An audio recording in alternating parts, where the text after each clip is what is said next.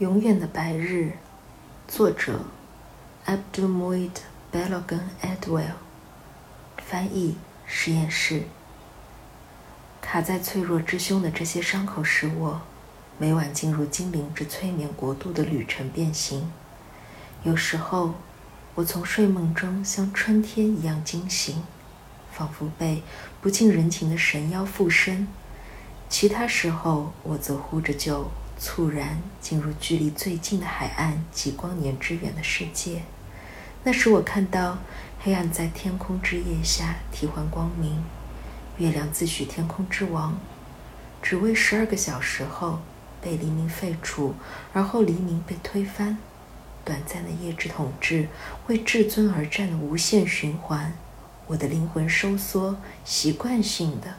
呈吓人的美，而我的心撞上为逃离胸腔的束缚而发着巨响的胸腔。新的黎明降临时，我在思想圣坛前祈祷：愿今日是太阳与天空间古老之战的终结，愿白日永远战胜夜。